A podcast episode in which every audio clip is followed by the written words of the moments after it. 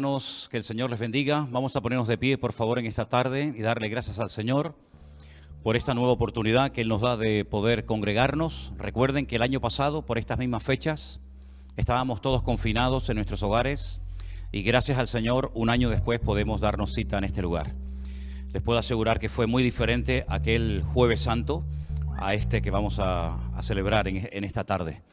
Así es que considérate privilegiado Dale muchas gracias al Señor por esta oportunidad que te da esta tarde de, de, poder congregarte, porque todavía hay muchos hermanos nuestros que no lo pueden hacer por las circunstancias que todos conocemos, pero queremos darle gracias al Señor y presentar en oración este culto a nuestro Dios para que Él hoy hable a nuestros corazones, fortalezca nuestra fe y podamos salir de aquí totalmente renovados y bendecidos de la presencia del Señor. Amén, hermanos. Oramos al Señor. Padre Celestial, te damos muchísimas gracias en esta tarde, Dios mío, por este privilegio, una vez más, que nos das de poder congregarnos. Te damos gracias, Señor, por este privilegio, por esta oportunidad que nos das de poder estar en este lugar glorificando y alabando tu nombre. Señor, abrimos nuestros corazones para que tu presencia se haga real y notoria en medio de tu iglesia, Señor. Bendice también a todos nuestros hermanos que alrededor del mundo y muchas naciones, en muchas partes, juntamente con nosotros celebrarán este culto de jueves santo, Señor. Gracias, Señor, por esta oportunidad. Oramos por todos nuestros hermanos en muchas partes del mundo que todavía no tienen la oportunidad de poder congregarse en sus respectivas iglesias. Señor, que hoy les llegue tu bendición, que tu palabra les llegue y que podamos salir de este lugar bendecidos y renovados. Te damos gracias por todo y ponemos este culto en tus manos en el nombre de Jesús. Amén. Y amén. Pues hermanos, que el Señor les bendiga. Dile a la persona que está a tu lado, Dios te bendiga, hermano. Bienvenido. Me alegro muchísimo de verte en el día de hoy. Vamos con toda libertad a alabar a nuestro Dios en el día de hoy. Bendiciones para todos, queridos hermanos.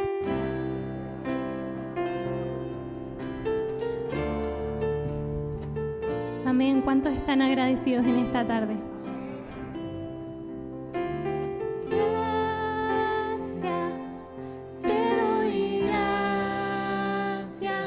Por tu amor sin condición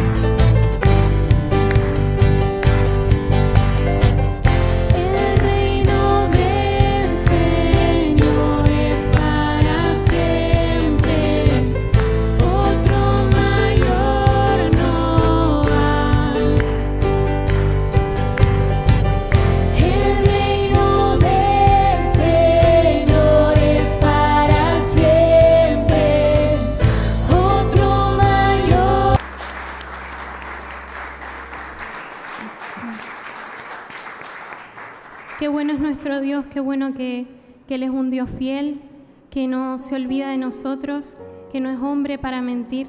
Y te invito a que cierres ahí tus ojos, que, que le des gracias al Señor, porque estamos un día más con vida, un día más hemos podido venir a alabarle, un día más nos ha dado voz, nos ha dado salud, un día más nos ha dado este privilegio tan grande de venir a alabarle.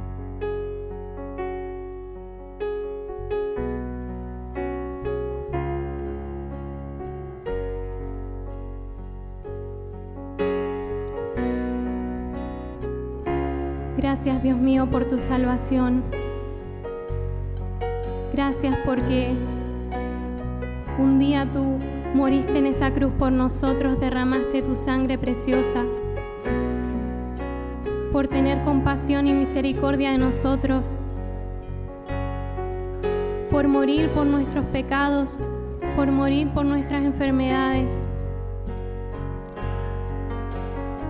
Gracias Dios mío porque no sé lo que viste en nosotros, pero te damos las gracias por tanto amor.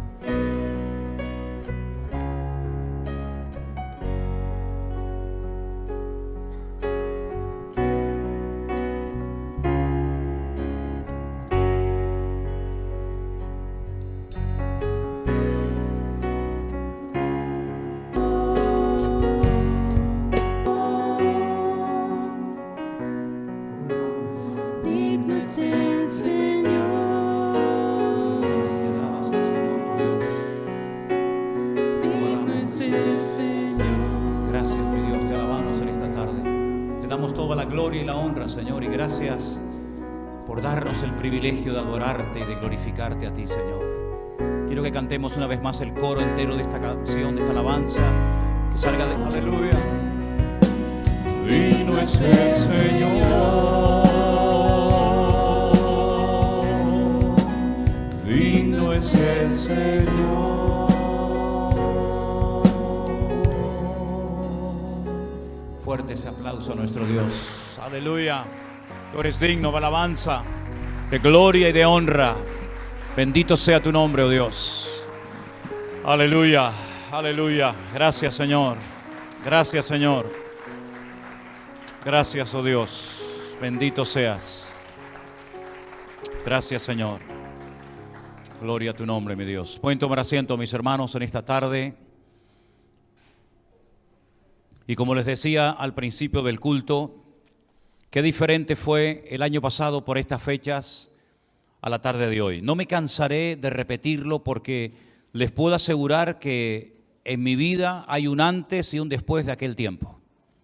Incluso para esta iglesia también hay un antes y un después. Porque en aquellos días a puerta cerrada, cuando predicábamos a sillas vacías, creyendo que no nos veía ni nos escuchaba nadie, resulta que Dios estaba haciendo una obra invisible, pero real, genuina, maravillosa, que ha durado hasta el día de hoy y que nadie la va a poder detener jamás. Damos gloria a Dios. No fue fácil durante aquellos días, aquellas semanas, aquellos meses, estar predicando a sillas vacías, a puertas cerradas, sin poder venir nadie, confiando y creyendo de que todo salía bien, de que ustedes en casa estaban escuchando y, viendo el culto, a veces con fallos, fallos de imagen, fallos de sonido, luchando contra viento y marea, pero el Señor hizo una obra en aquellos días realmente extraordinaria. Es como cuando plantamos una semilla bajo tierra, que no vemos nada y pasan días y, semanas y parece que nada cambia, pero debajo de tierra se está produciendo un auténtico milagro, el milagro de la vida, hasta que comienza a brotar, a germinar aquellas semillas que se han plantado y después viene una gran cosecha y la alegría de la, de la cosecha, etcétera, etcétera. Pues exactamente igual ha ocurrido desde aquellos días. La verdad es que en aquellos días de Semana Santa, incluido el domingo de resurrección, estuvimos aquí a puerta cerrada, pero el Señor ha sido bueno, nos ha guardado, nos ha cuidado.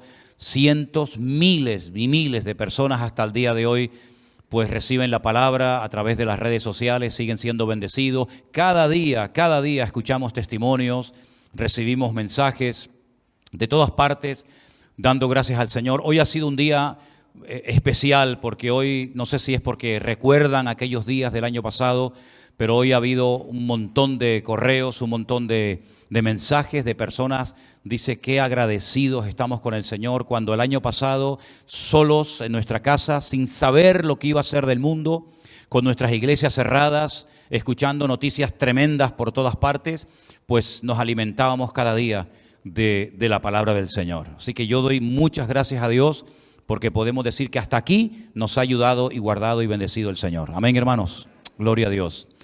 Pues hoy vamos a hacer algo diferente.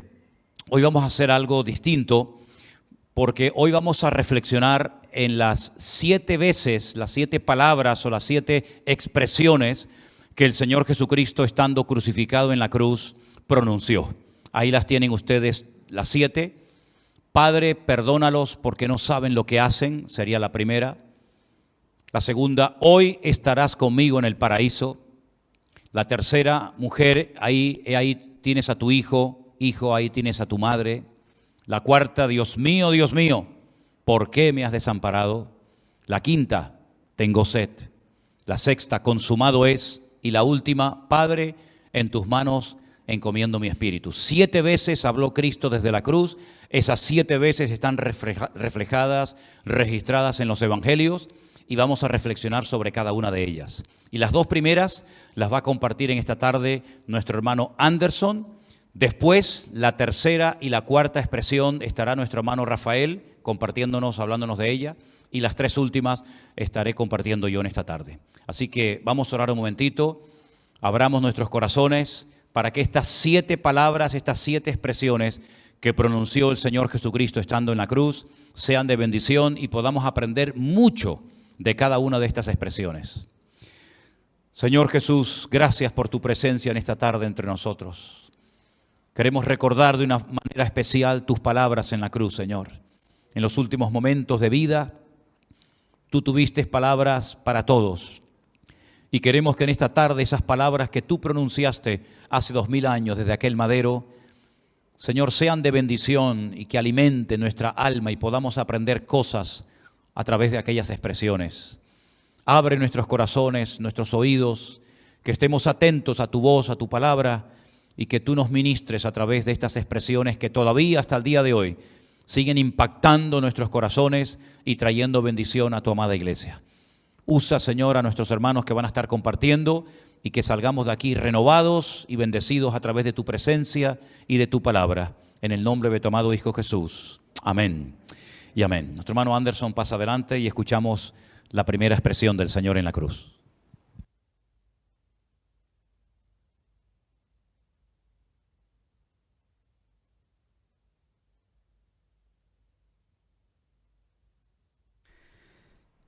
Amén, hermanos. El Señor les bendiga. Muy bien, me acompañan en Lucas, se encuentra la primera expresión. Vamos a leer en Lucas capítulo 23 Vamos a leer desde el versículo 33 y 34. Dice así la palabra de Dios. Y cuando llegaron al lugar llamado de la calavera, le crucificaron allí y a los malhechores, uno a la derecha y el otro a la izquierda. Y Jesús decía, Padre, perdónalos porque no saben lo que hacen. Y repartieron entre sí su vestidura echando suerte. Aquí encontramos la primera expresión de Jesús una vez estando ya crucificado. Una vez estando de haber pasado todo el dolor y todo el sufrimiento de todo el recorrido desde que lo capturaron hasta que lo llevaron a la cruz del Calvario. Creo que muchos de ustedes saben todo lo que pasó nuestro Señor Jesús y todo lo que padeció en todo ese recorrido. Y yo mientras estudiaba y analizaba este texto, yo decía, Señor, en la parte más dolorosa, la parte más dura para ti, la parte más fuerte que ha sido ya cuando te están poniendo los clavos y te están levantando en la cruz, las primeras palabras que te salen hacia, hacia el Padre, hacia Dios, es perdónalos, perdónalos, pides perdón. ¿Cuánto de nosotros, hablando humanamente, nos costaría a nosotros perdonar a alguien en el pleno sufrimiento, en el dolor más grande que te podían haber acontecido en tu vida? Algo que tú hubieses dicho, pero ¿por qué a mí me están tratando de esta manera si no me lo merezco? ¿Por qué he vivido esto? ¿Por qué he pasado por esto? Y en ese momento tuvieses que pedir perdón por lo que te han hecho. Nos costaría muchísimo. Pero sin embargo el Señor, las primeras palabras que sale por sus labios, por su boca, es, Padre, perdónalos. Perdónalos a aquellos que me han estado gritando, los que me han estado insultando, los que me azotaron, los que me esclavaron en la cruz. Perdona a aquel que me traicionó, perdona a todos. Él pidió perdón por todos, por todos ellos, incluso por nosotros. Porque ahí entramos todos, toda la humanidad. Señor, perdónalos. Fueron las palabras que el Señor dice en un momento más doloroso de su vida. Y estas son palabras que a nosotros nos debería llevar a la reflexión y decir, Señor, esta es la mayor enseñanza que el, que el Señor nos está dando en medio de su mayor sufrimiento. Estando ya en la cruz, donde aún estando crucificado arriba, las personas seguían menospreciándolo y seguían gritándole y seguían tratándole mal. Eh, recuerden ustedes que cuando el Señor comienza su ministerio, comienza a enseñar muchas cosas y una de las cosas que el Señor enseña es el perdón, el saber perdonar. Incluso el pastor no hace mucho compartía sobre la importancia del perdón. El perdón es algo tan importante en nuestras vidas. Creo, creo que una vez que nosotros aceptamos a Cristo en nuestros corazones, el área más importante en nuestras vidas, después que hemos aceptado al Señor, que nos lleva, nos confronta, es perdonar. Perdonar a aquellos padres que me trataron mal, perdonar a mi hermano, perdonar el engaño, la traición de un amigo, perdonar a aquella pareja, aquel matrimonio que se rompió y me trató fatal, perdonar a mi hijo, perdonar, perdonar, perdonar. Eso es lo que nos confronta el Señor una vez que lo hemos aceptado eh, como nuestro Salvador, cuando lo hemos aceptado a nosotros en nuestras vidas. El llevarnos al perdón. Cuando nosotros no queremos perdonar, cuando nosotros queremos pasar página y decir, no quiero tocar esta área de mi vida y pasamos, es imposible que pases página. ¿Sabes por qué? Porque dice que cuando no perdonamos hay una raíz de amargura. Comienzan a haber sentimientos y cosas que en nuestras vidas que no nos dejan vivir en paz ni, ni tranquilos. La Biblia nos dice, hermano, para lo que está en vosotros, procuren estar en paz para con todos. Arreglen sus situaciones, arreglen todas las cosas, estén en paz, tranquilos, los unos a los otros. Esas son palabras que siempre nos están enseñando a nosotros de cómo sanarnos internamente, cómo romper esa raíz de amargura, ese odio, ese rencor que llevamos en nuestros corazones. El Señor nos quiere hacer libres, quiere que vivamos en paz, quiere que estemos tranquilos en nuestras vidas. Y Él lo manifiesta en la cruz pidiendo perdón por nosotros. Vemos también un hombre que aprendió de nuestro Señor Jesús. Vemos un hombre que es el primer hombre que muere a raíz del Evangelio, el primer mártir. No hace mucho compartía de él. Su nombre es Esteban, un hombre que está siendo apedreado públicamente con tantas gente y las palabras que salen por su boca son puesto de rodilla, no lo voy a leer completo, dice que puesto de rodilla clamó a gran voz, Señor, no le tomes en cuenta este pecado. Y habiendo dicho esto, durmió, murió. ¿Qué dijo? No le tomes en cuenta este pecado. Señor, perdónalos. Perdónalos por lo que están haciendo. Un hombre que está siendo apedreado en ese momento. ¿Por qué? Simple y llanamente por servir al Señor, por obedecer, por cumplir los mandamientos y la palabra de Dios. Y es que muchas veces nos vamos a sentir como este hombre. No nos van a entender. Nos van a insultar, van a- nos van a menospreciar, nos van a dejar de hablar, pero eso no quiere decir que voy a dejar de hablar a aquellas personas, a aquellos seres queridos, a aquellas amistades, porque me están diciendo ciertas palabras. No, no, yo los amo en el amor de Cristo. Incluso nuestra, nuestra obligación como hijos de Dios es orar para que ellos también tengan ese encuentro con Cristo. Y si en algo tengo que pedirle perdón, le pedimos perdón. Pero tenemos que manifestar el amor de Cristo en nuestras vidas. Y si tú quieres reflejar que verdaderamente has tenido un encuentro con, con el Señor, en donde se tiene que manifestar es en aprender y saber perdonar a los demás. Porque hay gente que no va a entender que como una persona le pide perdón cuando esa persona fue la que le faltó. Y ahí se va a manifestar el amor de Dios. Ahí vamos a dar testimonio de que somos hijos de Dios. De que el Señor ha restaurado y ha sanado nuestros corazones para poder resolver ciertas situaciones de nuestras vidas. Pero es que también nos encontramos una, un- una enseñanza sobre el perdón que no la voy a leer, porque como vamos con el tiempo tan corto, pero sé que hay muchos que toman notas.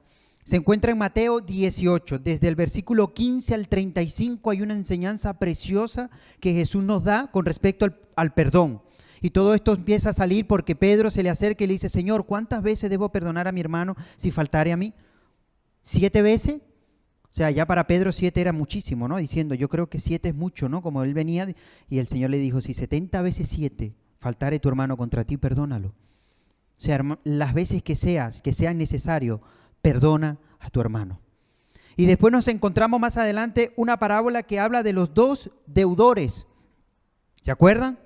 Aquel siervo que le debía al rey y le pide que eh, de rodillas, prácticamente suplicándole al rey que, que- que- perdonara, que, no podía pagar esa deuda. Su deuda era tan grande que aún él y su familia no eran capaces de pagar esa deuda.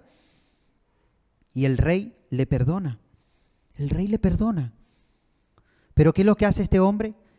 Es tan injusto que después de haber salido de la presencia del rey el rey haber eh, perdonado sus deudas, dice que consigue un consiervo y le debe a él una parte tan pequeña para lo que él debía y dice que no le, no le perdona su deuda, que lo agarra por el cuello y lo, lo mete en la cárcel y le obliga que tiene que pagar lo que debe. Es una enseñanza extraordinaria que nos da el Señor aquí. ¿Cuántos creen que el Señor les ha perdonado muchas cosas en sus vidas? Serían innumerables, hermanos, innumerables, créanme. Si yo cada vez que echo mi mirada atrás y veo el Anderson de antes, digo, Dios mío, tantas cosas que me has perdonado, tantas cosas que he cometido, tantos errores, Señor, y en tu infinita misericordia y amor has perdonado cada una de ellas. Y aún me sigue perdonando. Porque Dios es un Dios tan de, misericordia y de, fidelidad que dice que, que todo aquel que viene hacia Él y, y- y pide perdón por sus pecados, Él es fiel y justo para perdonarlo. Es un Dios extraordinario. Pero si confesamos nuestros pecados delante del Señor. Señor, tú sabes todas las cosas. No, no. Confiésalo. Confiesas tu pecado, entonces Él es fiel y justo y perdonará tus pecados. ¿Cuánto más debemos perdonar a nuestros hermanos? Si el Señor me perdonó tanto a mí, yo voy a ser aquel hombre como hizo delante del rey, que le fue perdonado sus pecados, sus deudas, pero después no quiso perdonar las deudas de otros. Si mi Dios ha perdonado todos mis errores y mis faltas, ¿quién soy yo para no perdonar a mi hermano? Si Él es humano y es una persona como yo.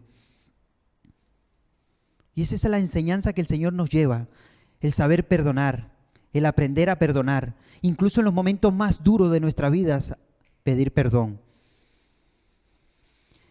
Vamos a la siguiente palabra. La siguiente palabra se, se encuentra en Lucas, Lucas 23. Vamos a leer desde el 39 al 43, para entrar un poco en contexto.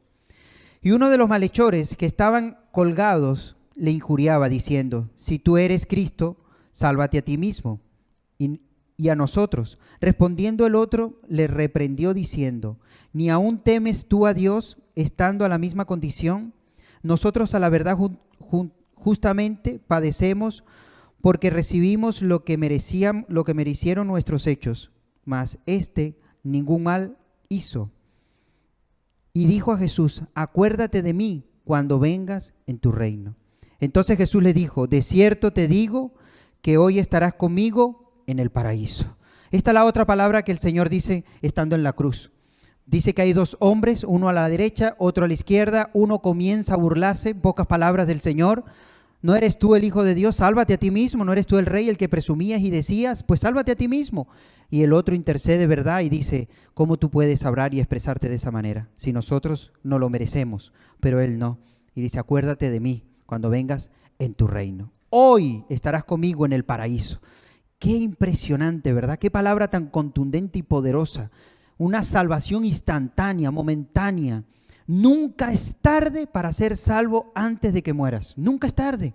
Y quizás en este momento estás escuchando esta palabra, estás en, un hogar donde quizás hay personas que están poniendo este mensaje y tú no quieres saber nada de Dios y estás escuchando esta palabra. Pues déjame decirte algo, el Señor está hablando a tu corazón y te está diciendo, nunca es tarde para que seas salvo.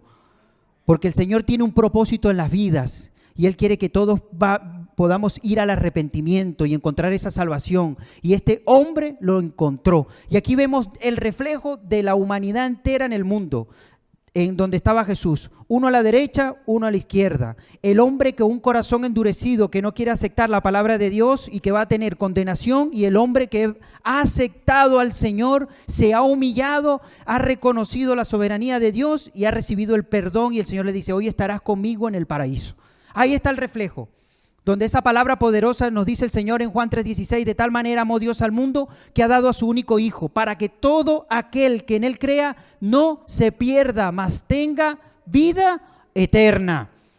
Y este hombre, este malhechor, lo aceptó, reconoció, se humilló y se arrepintió. Y el arrepentimiento es algo fundamental para poder entrar en el reino de Dios. Arrepentirnos de nuestros pecados, arrepentirnos de la naturaleza humana pecaminosa. Y el Señor nos va a limpiar y nos va a dar salvación. Y ahí vemos ese reflejo donde está el Señor, donde está el Señor presente, donde el Señor sigue presente en este mundo. Pero donde están las personas que están a la derecha, que no quieren saber nada de Él, pero los que han reconocido y han aceptado al Señor. Y el Señor le dijo, hoy, hoy estarás conmigo. Eso no significa decir, yo creo en el Señor a mi manera. Yo creo en el Señor, bueno, como, eh, como, me han enseñado. No, hermanos, hay una sola. Hay un solo camino, una verdad y una vida. Y eso solo pertenece, viene única y exclusivamente de nuestro Señor Jesucristo. Jesús dijo, o estás conmigo o estás en mi contra. No hay término medio. Bueno, yo estoy ahí ni, ni para acá ni para allá. No, no hay término medio. O estás con el Señor o estás en su contra. O vas al cielo o vas al infierno. Es que no hay término medio en las cosas de Dios. Y estas son palabras que el Señor nos enseña muchísimo. La primera es saber perdonar. Porque en el sufrimiento más grande de nuestro Señor Jesucristo, lo primero que hace es, Padre, perdónalos, porque no saben lo que hace. Y en la segunda, en la segunda palabra que el Señor nos está enseñando es eh, saber per, arrepentirnos en el momento que sea, donde sea y como sea. Nunca es tarde para un corazón arrepentido en los caminos del Señor. Amén. No me voy a alargar más porque sé que tiene que pasar Rafael, hermanos. Cada palabra que sale del Señor en la cruz, recuerden, estas palabras las dijo el Señor estando en la cruz. Amén.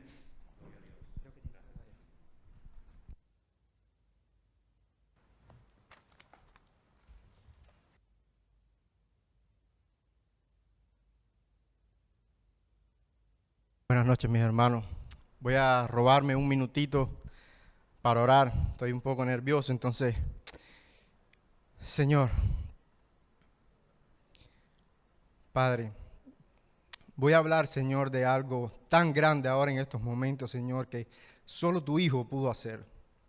Algo tan santo, Padre, que solo se pudo llevar a cabo por la divinidad de tu Hijo, Padre. Perdóname, Señor, porque como pecador y como indigno voy a tomar estas palabras y voy a tratar, Señor, en mi inexperiencia, Señor, de explicar algo, Padre, inentendible para el ser humano. Pon tus manos, Señor, sobre esta palabra para que hable tu espíritu y yo no, Señor, porque soy incapaz de decir lo que hay. A ti clamo, Señor. Amén. Vamos a ir a nuestra tercera frase que se encuentra en Juan 19 eh, versículo 25 al 27, dice que estaban junto a la cruz de Jesús su madre y la hermana de su madre María, mujer de Cleofas, y María Magdalena. Cuando vio Jesús a su madre y al discípulo a quien él amaba, que estaban presentes, dijo a su madre, Mujer, he ahí tu hijo. Después dijo al discípulo, He ahí tu madre. Y desde aquella hora el discípulo la recibió en su casa. De las siete palabras o de las siete frases que Jesús menciona en la cruz, podemos sacar infinidades de enseñanzas. Como dijo Pablo, no hay mucho que decir, mucho que enseñar, pero hoy mismo ahora, bueno, pues tenemos poco tiempo. Y me, quieren centrar, me quiero centrar en una enseñanza principal. Y en este texto, una de las cosas que más me llama la atención es que Jesucristo no se autocompadece de sí mismo, sino que Él busca, Él busca que los demás estén, eh, Él se preocupa por los demás, mejor dicho.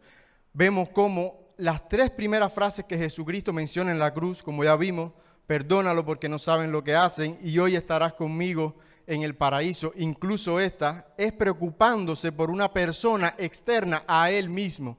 Entonces Jesucristo nos está dando una enseñanza a nosotros en medio de la prueba. Incluso si alguien necesita algo, nosotros, aunque estemos en dificultades, aunque estemos en problemas, aunque estemos necesitados, debemos preocuparnos por las personas, debemos preocuparnos por nuestros hermanos, debemos preocuparnos por la que la persona también sea abastecida en su necesidad. Lo peor que le puede pasar a un ser humano es estar en su muerte, en su lecho de muerte, y aún así Jesucristo se preocupaba por los demás. Pero hay otra enseñanza muy buena y es que Jesucristo con esta frase hasta el último momento de su muerte, él estuvo cumpliendo con la ley. La ley que dio su padre en Éxodo, cuando que se la dio a Moisés, él estaba cumpliendo en esa ley. Porque en Éxodo 20:12 dice la ley que honra a tu padre y a tu madre para que tus días se alarguen en la tierra que el Señor tu Dios te da. Y después en Efesios 6, versículo 1 dice, hijos, obedeced en el Señor a vuestros padres, porque esto es justo. Honra a tu padre y a tu madre, que es el primer mandamiento con promesa Cristo nos está enseñando que uno debe obedecer a sus padres hasta el fin, hasta la muerte, no hasta que seas adulto, no hasta que te vayas de tu casa. Él se está preocupando por su madre, él se está preocupando por ella. Se piensa que José ya había muerto y él confía en su discípulo amado y le dice, mira, mi hijo, cógela como tu madre, guíala, cuídala. Jesucristo era el primogénito, sobre él recaía la carga, la, eh, la responsabilidad, muchas gracias, de llevar a su madre. Y él se la entrega. Ahí en esos últimos momentos, él se la entrega a su discípulo amado y le dice, cuídala. No, fíjense que no se la da a sus hermanos, porque Jesucristo tenía más hermanos. Algunos comentaristas dicen que puede ser que porque sus hermanos todavía no eran conversos. Y entonces él se la da a sus discípulos. Una enseñanza muy grande para nosotros como hijos. Amar a nuestros padres, amar a nuestro prójimo como a nosotros mismos, que es otro mandamiento también. Pero quiero, la cuarta frase, quiero abundar un poco más en ella. Por favor, vamos a Mateo 27, 46. Dice, cerca de la hora novena, Jesús clamó a gran voz diciendo, Elí, Elí, lama sabactani. Esto es, Dios mío, Dios mío, ¿por qué me has desamparado? Muchos le llaman a esta frase el grito de la desolación o el grito de la desesperanza. Pero si algo hay que saber, aunque hay muchos secretos, aunque hay muchos misterios, hay muchas cosas que no se pueden entender directamente de aquí, hay algo que se nos deja claro y tenemos que entrar aquí con, con respeto, tenemos que entrar a, a, esta frase, tenemos con, con humildad, orando mucho, porque en esta frase se encuentra, mis hermanos, el cimiento del perdón de pecado. El cimiento, señores, de la salvación de nosotros como cristianos. Cuando Jesucristo dice, Dios mío, Dios mío, ¿por qué me has desamparado? Uno a veces se pone a pensar, ¿no? ¿Qué fue lo que pasó? ¿Qué fue lo que pasó? Y la primera pregunta que me da a mí, ¿cómo es que Jesucristo llega ahí? ¿Por qué Jesucristo llega a esa cruz? ¿Qué es lo que hay que hacer? ¿Qué le pasó? Y saben, en Isaías 53, 5 dice que Jesucristo era el Cordero de Dios que quita el pecado del mundo. Una cosa que el cristiano tiene que entender, comprender, interiorizar es que la muerte de Jesucristo fue una muerte sustitutoria por el pecado de nosotros. Jesucristo en ese momento nos estaba sustituyendo a nosotros. Nosotros éramos los que teníamos que estar ahí nosotros éramos que teníamos que padecer lo que padeció Jesucristo. Entonces él ahí en ese momento, como dijo Isaías, era el cordero que iba a quitar el pecado del mundo. Pero en primera de Pedro, en el capítulo 2.24, dice que él llevó nuestros pecados en su cuerpo sobre el madero. En 2 Corintios 5:21 dice, al que no conoció pecado por nosotros lo hizo pecado. Y en Gálatas dice, Cristo nos redimió de la maldición de la ley, hechos por nosotros maldición, porque está escrito, maldito todo el que es colgado de un madero. Él se hizo maldito, llevó nuestros pecados sobre la cruz. Ahora, esto lleva algo consigo, esto trae unas consecuencias. Esto no es así de bonito, llevar el pecado, ser maldito delante de los ojos de Dios es algo serio, es algo duro, no es bobería, como no lo podemos tomar a la ligera. Esto trae consecuencias. Saben, en, el versículo 45 dice, y desde la hora sexta hubo tinieblas sobre toda la tierra hasta la hora novena. Y en, el, y en el versículo 46 dice, cerca de la hora novena, es que Jesús exclama a gran voz.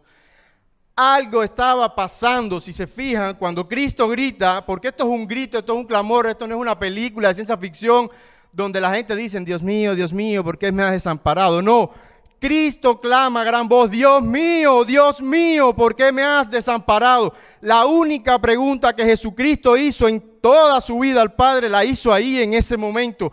Algo estaba pasando en esa oscuridad, algo estaba pasando en esas tres horas que nosotros no sabemos específicamente, pero algo le estaba pasando a Cristo en ese momento que lo llevó a gritar así. Imagínese que un hijo se lo arranquen de la mano a su padre. ¿Cómo gritaría ese hijo?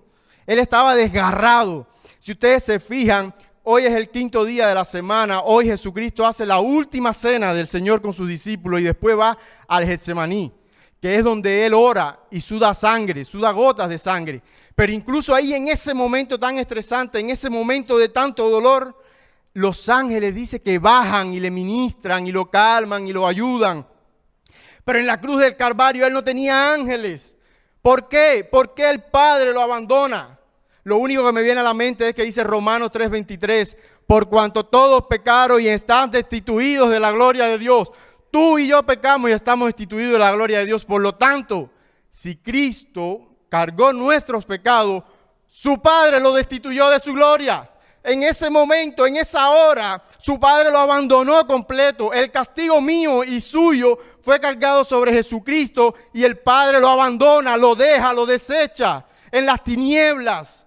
Recordamos en el Éxodo o en Génesis, el pueblo de Israel, cuando Dios manda la señal de las tinieblas, dice que eran tan densas que se podían palpar y los egipcios se pasaron tres días sin poderse mover, sin caminar. Pero el pueblo de Israel tenía luz en su casa.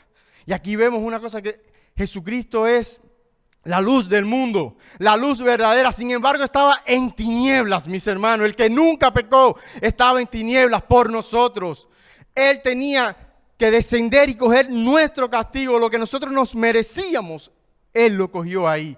Y por consecuencia, el Padre, que es santo y que no permite el pecado, lo abandonó.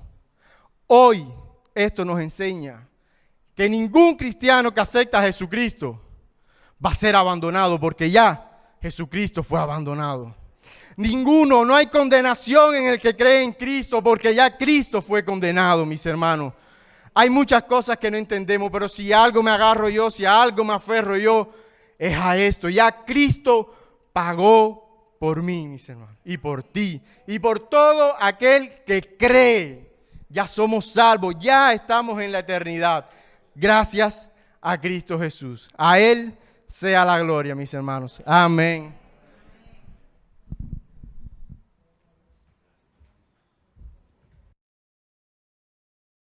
Adelante con la siguiente palabra que la encontramos también en el Evangelio según San Juan,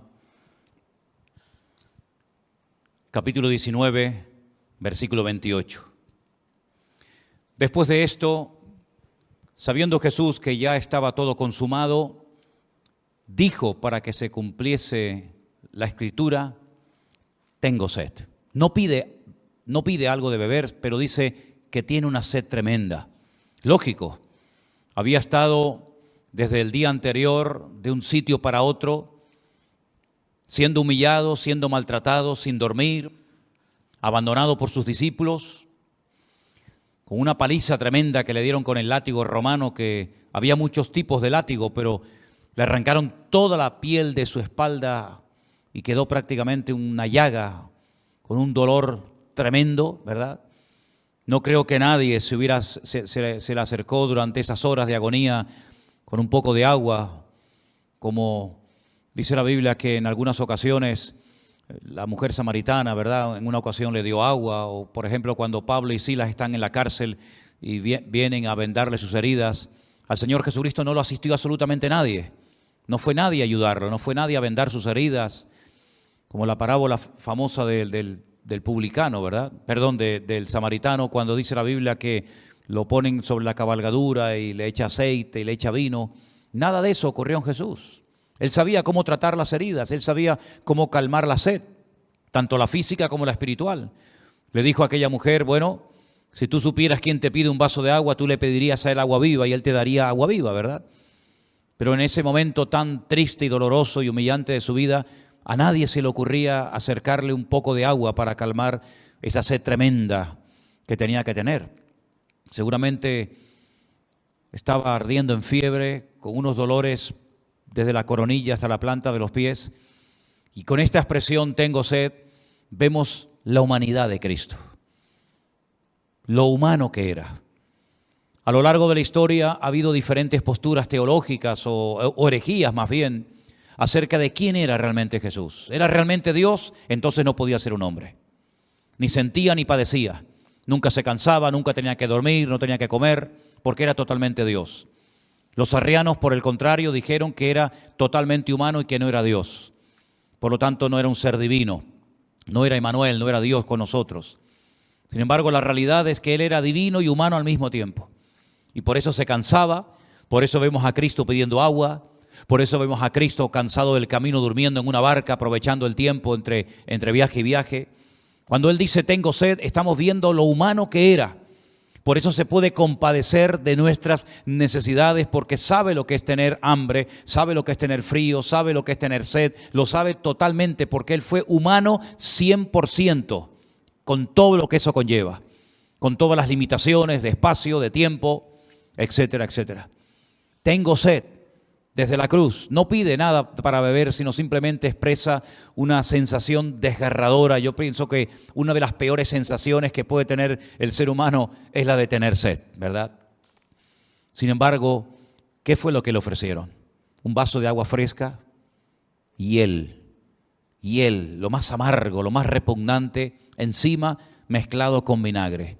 Dicen algunos que esa mezcla amortiguaba, apaciguaba un poco el dolor de los crucificados, pero sea como sea, lo que el Señor necesitaba en aquel momento no era hiel con vinagre.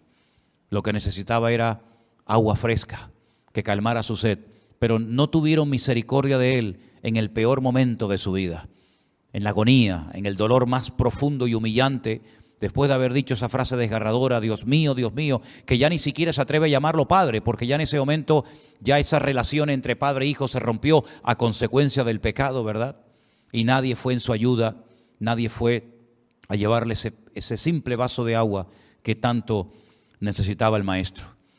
Las horas van avanzando, saben que lo crucificaron aproximadamente como a las 7 de la mañana, ya se está aproximando la caída del, del- del- del- del día, estamos ya cerca de las 3 de la tarde aproximadamente, y es entonces cuando Cristo lanza aquella expresión que encontramos también en el Evangelio según San Juan, el capítulo 19, verso 30, dice que cuando Jesús tomó aquel vinagre, dijo algo tremendo, consumado es. Y habiendo inclinado la cabeza, entregó el Espíritu, aunque todavía quedaba una frase más. Todos ustedes saben que los documentos, los pergaminos, los manuscritos que han llegado hasta nuestros días del Nuevo Testamento no nos vienen en, en arameo, aunque hay algunos manuscritos por ahí, no nos vienen en hebreo, sino que nos vienen en lengua griega. Y esa palabra en griego es una palabra muy interesante, es la palabra tetelestai. Y los romanos tenían una costumbre, saben que en aquel tiempo imperaba el imperio romano en todas partes del mundo. Y los romanos cuando metían a una persona en la cárcel para que cumpliera condena por el delito que había cometido, al finalizar la condena le daban un certificado, un documento, un papel que acreditaba que la condena había sido cumplida, el delito había sido cancelado y ponían el sello del imperio romano y, ponían, imprimían la palabra tetelestai, significa consumado es. La deuda ha sido totalmente cancelada. Cuando miramos a Cristo en la cruz del Calvario con estas expresiones, todo lo que padeció, todo lo que sufrió, y al final de todo, Él no se queda con un mal sabor de boca.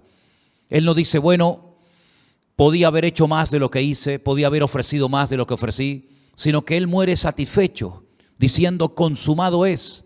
Cuando el preso cumplía su condena, se le daba el certificado de deuda con la palabra consumado es, tetelestai en griego, y en cualquier lugar del imperio romano que detuvieran a esa persona o alguien dijera, eh, ese hombre se escapó de la cárcel, ese hombre estaba el otro día preso, ¿cómo es que está suelto? Él podía enseñar el papel, el documento de deuda con la palabra tetelestai, la palabra consumado es, y automáticamente callaba las bocas de cualquier persona que lo acusara injustamente, porque el documento y la palabra tetelestai, consumado es, significa que ya no le debo nada a la autoridad ya la deuda ha sido cancelada y he pagado por mi delito.